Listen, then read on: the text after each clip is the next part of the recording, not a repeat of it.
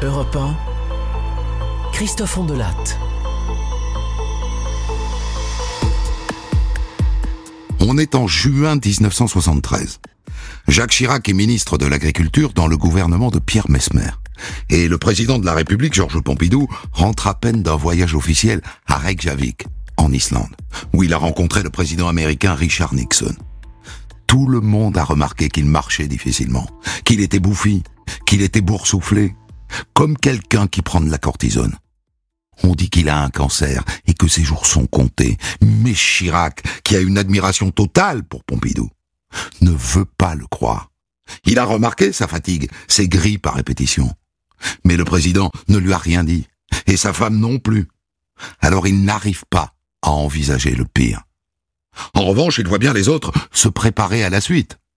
Il les trouve indécents. Deux clans s'opposent pour la suite le clan de Jacques Chaban-Delmas, qui pense que ça va aller vite, et le clan de Valéry Giscard d'Estaing, qui semble penser que le président tiendra jusqu'à la fin de son mandat, mais qu'il faut déjà penser à l'après.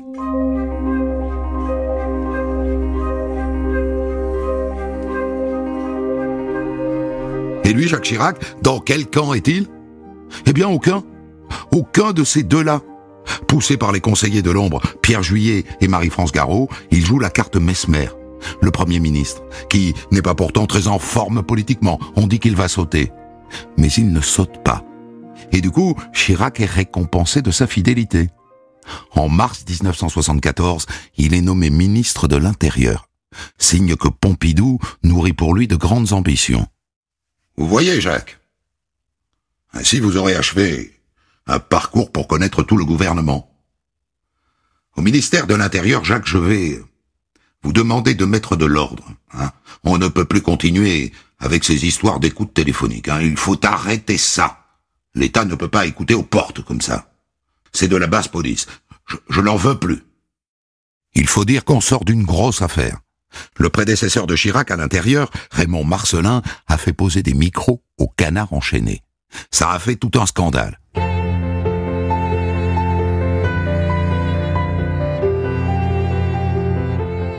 Et donc à peine nommé ministre de l'Intérieur, Chirac fait venir son directeur de cabinet. Le président veut qu'on en finisse avec les écoutes. Hein Il ne veut plus de bretelles. Alors vous allez me faire remonter toutes les fiches d'écoute signées par Marcelin et vous les annuler une par une. Sauf bien sûr les écoutes qui relèvent de la sécurité de l'État.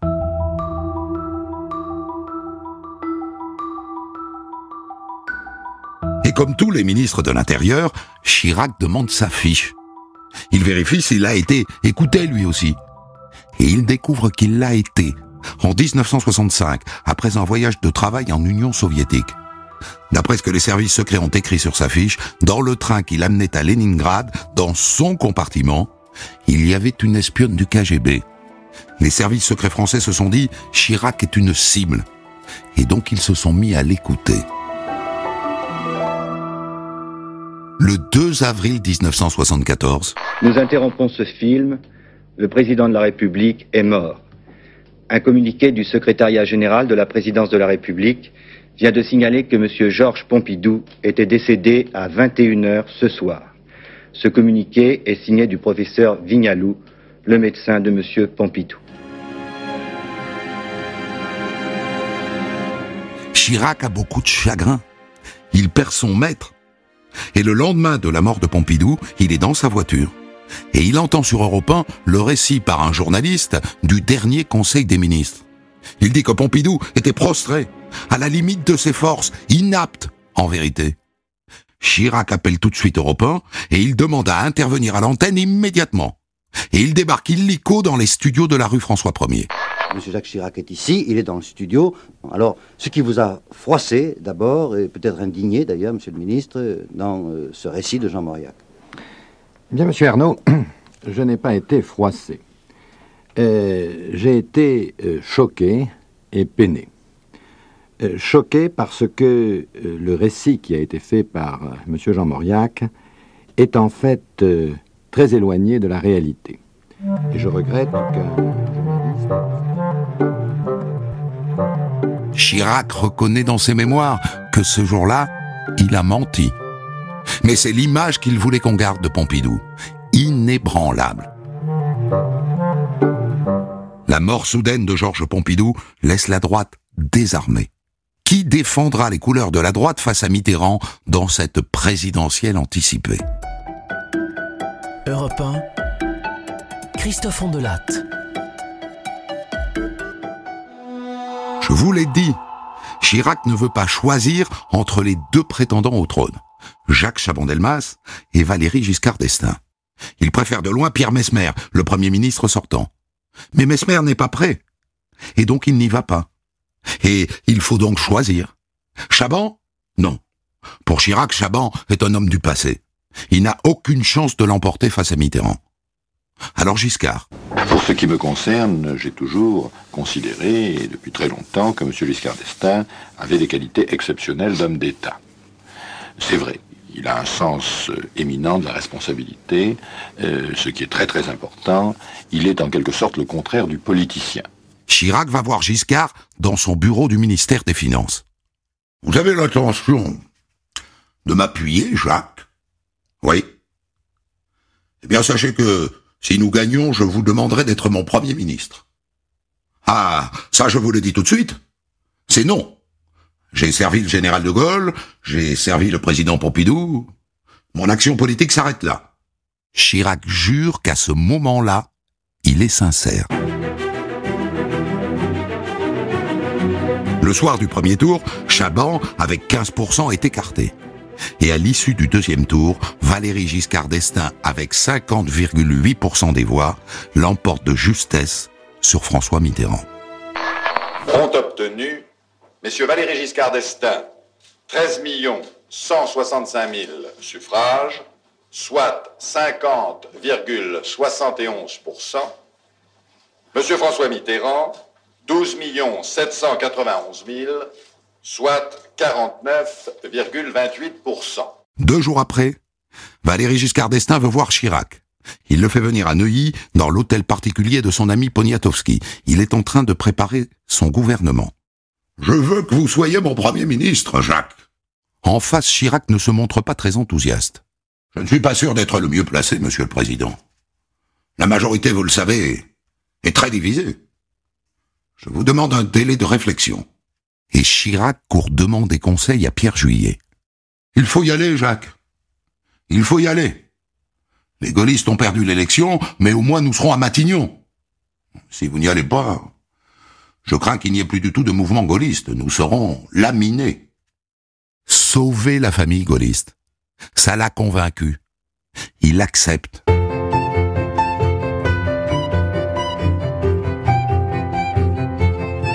Moment-là, Claude Pompidou, l'épouse de l'ancien président, l'appelle. Elle l'invite à dîner avec Bernadette. J'ai besoin de vous voir, Jacques. J'ai besoin de votre affection.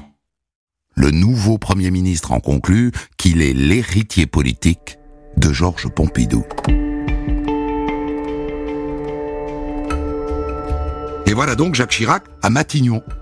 Avec Giscard, euh, ils ne se sont jamais vraiment appréciés. Mais Chirac se dit, j'ai été loyal, je l'ai soutenu dès le premier tour, ça va s'arranger. Une nouvelle relation va s'instaurer. La désillusion est très rapide. L'homme de confiance de Giscard, Michel Poniatowski, ne voulait pas de Chirac comme Premier ministre. Il n'a qu'une idée en tête. Éliminer les gaullistes du paysage politique. Pognat, comme on l'appelle, est jaloux. Il a peur de perdre de l'influence. Et ça coince dès la formation du gouvernement. Giscard a déjà sa liste. Alors, je, vais mettre Poniatowski à l'intérieur, hein Jean-Pierre Fourcade aux finances, le Canuet à la justice, Michel Dornano à l'industrie. Et alors je veux créer un, ministère de la réforme et je veux le confier à Jean-Jacques Servan-Schreiber. Et puis, un secrétariat d'État à la condition féminine que je veux confier à Françoise Giroud. Servan-Schreiber? Et, et Giroud ah, Je m'y oppose catégoriquement, Monsieur le Président. Oui, oui. Mais enfin, j'ai promis le changement. À ce moment-là, Chirac ne peut pas claquer la porte. Il vient d'être nommé. Et donc il choisit de négocier au minimum.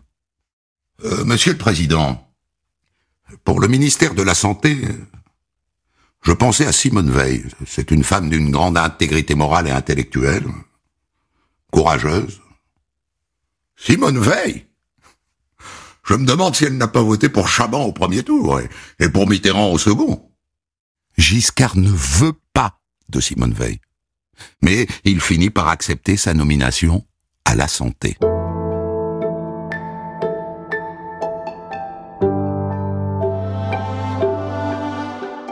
Ça coince aussi assez vite sur le centre Beaubourg, à Paris, le grand projet de Georges Pompidou qui est encore au stade des fondations. Un jour, Giscard convoque Chirac. Je vais arrêter cette monstruosité qui est le centre Beaubourg. Dans ce cas, monsieur le président, cette décision implique que vous changiez aussi de premier ministre. Hein. Je n'accepterai pas qu'on puisse remettre en cause ce qui a été la dernière œuvre de monsieur Pompidou. Je ne l'accepterai pas. Et là, c'est Giscard qui cède.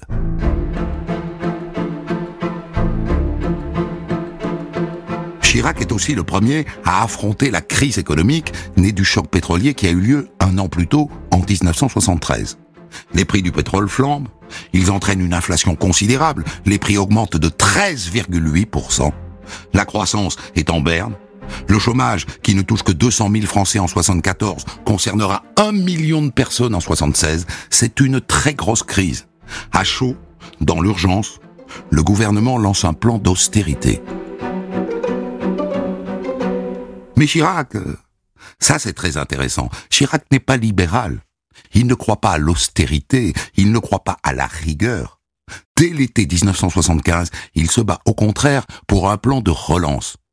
Et il le dit en Conseil des ministres. Les entreprises ont besoin d'une relance, même si certains technocrates ne songent qu'à freiner leurs investissements.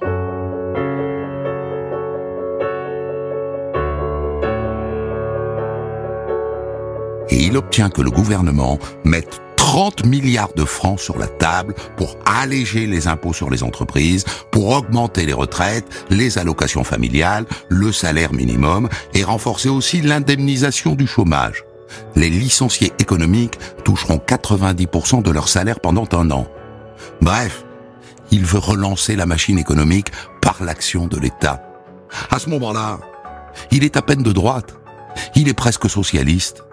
En tout cas, il n'est pas libéral et Giscard le laisse faire.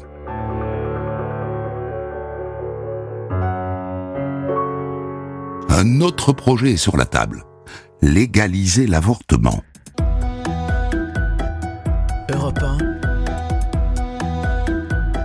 Christophe Ondelatte.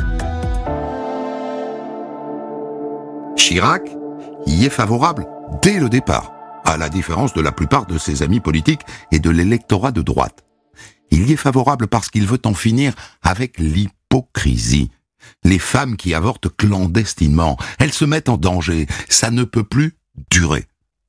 Quand Simone Veil monte à la tribune de l'Assemblée pour défendre son projet de loi, Parmi ceux qui combattent aujourd'hui une éventuelle modification de la loi répressive, combien sont-ils ceux qui se sont préoccupés d'aider ces femmes dans leur détresse? Combien sont-ils ceux qui, au-delà de ce qu'ils jugent comme une faute, ont su manifester aux jeunes mères célibataires la compréhension et l'appui moral dont elles avaient un si grand besoin? Il la trouve courageuse et admirable. Et il trouve la majorité vociférante et injurieuse. Et quand trois jours plus tard, Simone l'appelle à la rescousse parce que les débats prennent une mauvaise tournure, il la court à l'Assemblée. Et il affronte sans les ménager les députés gaullistes récalcitrants. Il obtient d'eux qu'ils votent la loi bon gré mal gré, et il ajoute perfide dans ses mémoires, certains observateurs noteront le silence de l'Élysée cette nuit-là.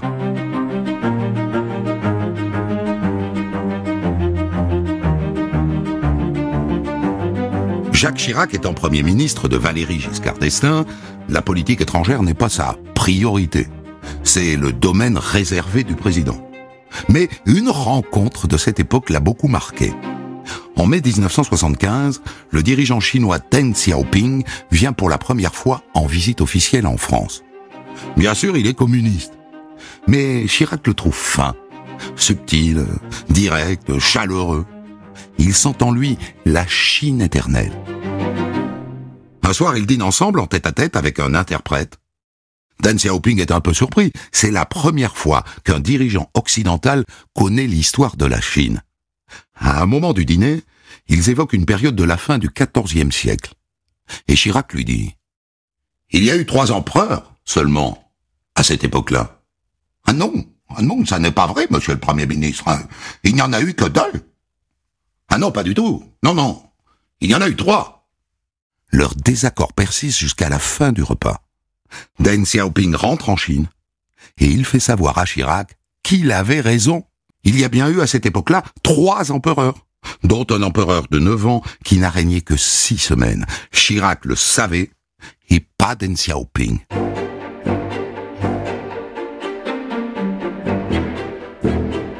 À part ça, comment est-ce que ça se passe entre Jacques Chirac, Premier ministre, et Valéry Giscard d'Estaing, président? Eh bien, pas très bien. Contrairement au général de Gaulle, qui ne s'occupait directement que de politique étrangère et de défense, et qui déléguait tout le reste à son Premier ministre, et à Georges Pompidou qui avait élargi son périmètre aux questions économiques, mais qui laissait à son gouvernement beaucoup d'autonomie, Giscard, lui, veut tout contrôler, quitte à rabaisser son Premier ministre et même parfois à le blesser. Il arrive que Jacques Chirac apprenne des décisions par la radio, sans même avoir été consulté. Jean-Pierre Fourcade, par exemple, le ministre de l'économie et des finances, annonce des décisions prises à l'Élysée sans prévenir Chirac. Alors que l'UDR de Chirac est le parti fort de la majorité. Le parti du président, les républicains indépendants, pèse beaucoup moins lourd. Mais le président s'en fiche.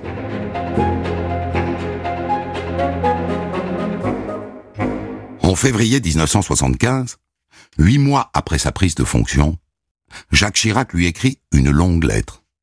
Monsieur le Président, dès l'instant où vous m'avez fait l'honneur de me confier ce poste, je me suis promis que mon ambition politique personnelle ne viendrait jamais encombrer votre route ou compliquer votre tâche.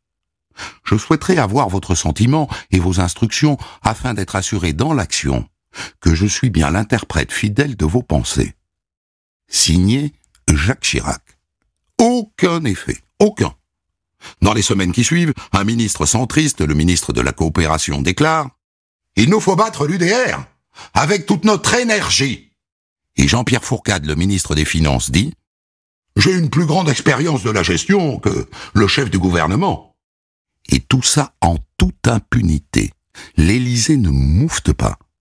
Si vous ajoutez à ça l'idée de Giscard de changer le rythme de la Marseillaise, qui irrite au plus grand point les gaullistes, et puis ce que Chirac appelle les gadgets médiatiques, l'idée de Giscard d'inviter des éboueurs à déjeuner à l'Élysée, ou les dîners qu'il va faire chez les Français de conditions modestes, Chirac écrit j'ai du mal à être convaincu par ces initiatives démagogiques, qui me paraissent davantage relever d'une proximité de façade qu'exprimer la volonté réelle d'organiser une société plus juste et plus humaine.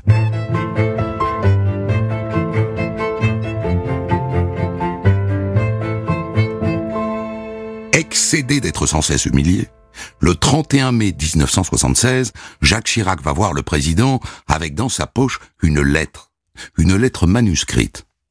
Monsieur le Président, après mûre réflexion, j'ai acquis la certitude que l'impression de flou qui ressort de l'action gouvernementale et l'esprit de division qui marque celle de la majorité trouble un grand nombre de ceux qui, en vous portant à la tête de l'État, vous ont confié leur sort. Jacques Chirac propose à Giscard de dissoudre l'Assemblée nationale, de provoquer des législatives. Giscard lui répond Écoutez, Chirac, je souhaite prendre le temps de la réflexion. Parlons-en, si vous voulez, à la Pentecôte, à Brégançon, puisque vous venez passer le week-end avec nous. D'accord. Sauf qu'à Brégançon, résidence des chefs d'État, Giscard se fait servir le premier avant ses invités, et qu'il leur offre des chaises, alors que lui et sa femme sont assis dans des fauteuils une scène cultissime au Conseil des ministres de l'arrivée de juillet 1976. Les Chirac, Valéry Giscard d'Estaing, ont passé l'après-midi sans en avoir parlé avant à Chirac, attendre qu'on leur demande au gouvernement son avis sur l'élection du Parlement européen Giscard a suffrage à dîner? On ne le tient même plus informé de l'ordre du jour du Conseil des ministres. Lui débarque. Chirac est convaincu que l'autre n'a pas fait ça par hasard.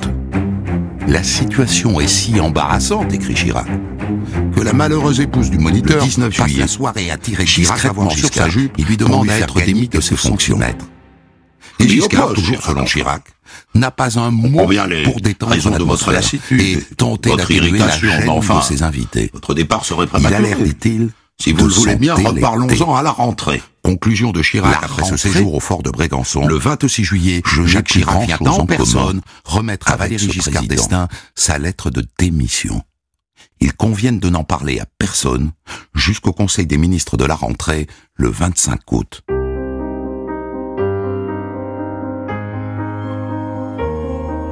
Le 25 août, Chirac arrive au Conseil des ministres avant Giscard.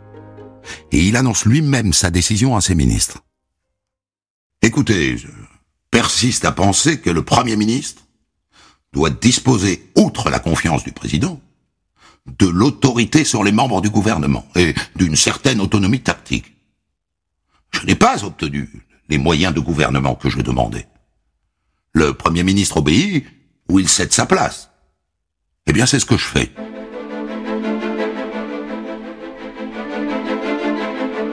Après le conseil, Chirac s'entretient quelques instants avec le président. Le ton est détendu. Il lui annonce qu'il va faire une déclaration à la télévision. Il rentre à Matignon et sur un ton un peu raide, il annonce sa démission aux Français. Je pense que dans quelques secondes, nous allons entendre cette déclaration de M. Jacques Chirac. Il s'agit d'une procédure tout à fait inhabituelle sous la Ve République, puisque lorsqu'il y a changement au niveau du Premier ministre, il y a toujours eu un simple échange de lettres et une grande discrétion de la part du Premier ministre démissionnaire, comme en général. C'est le cas. Or, euh, aujourd'hui, donc, cette déclaration a été annoncée avant même la fin du Conseil des ministres Jacques Chirac. Je viens de remettre la démission de mon gouvernement au président de la République. Je l'avais préalablement informé de mon intention. En effet, je ne dispose pas des moyens que j'estime aujourd'hui nécessaires pour assumer efficacement mes fonctions de Premier ministre. Et dans ces conditions, j'ai décidé d'y mettre fin. Je vous remercie. Jacques Chirac croise à nouveau le président dans la soirée. Oh Chirac, la façon dont vous avez présenté les choses, le ton que vous avez employé, enfin.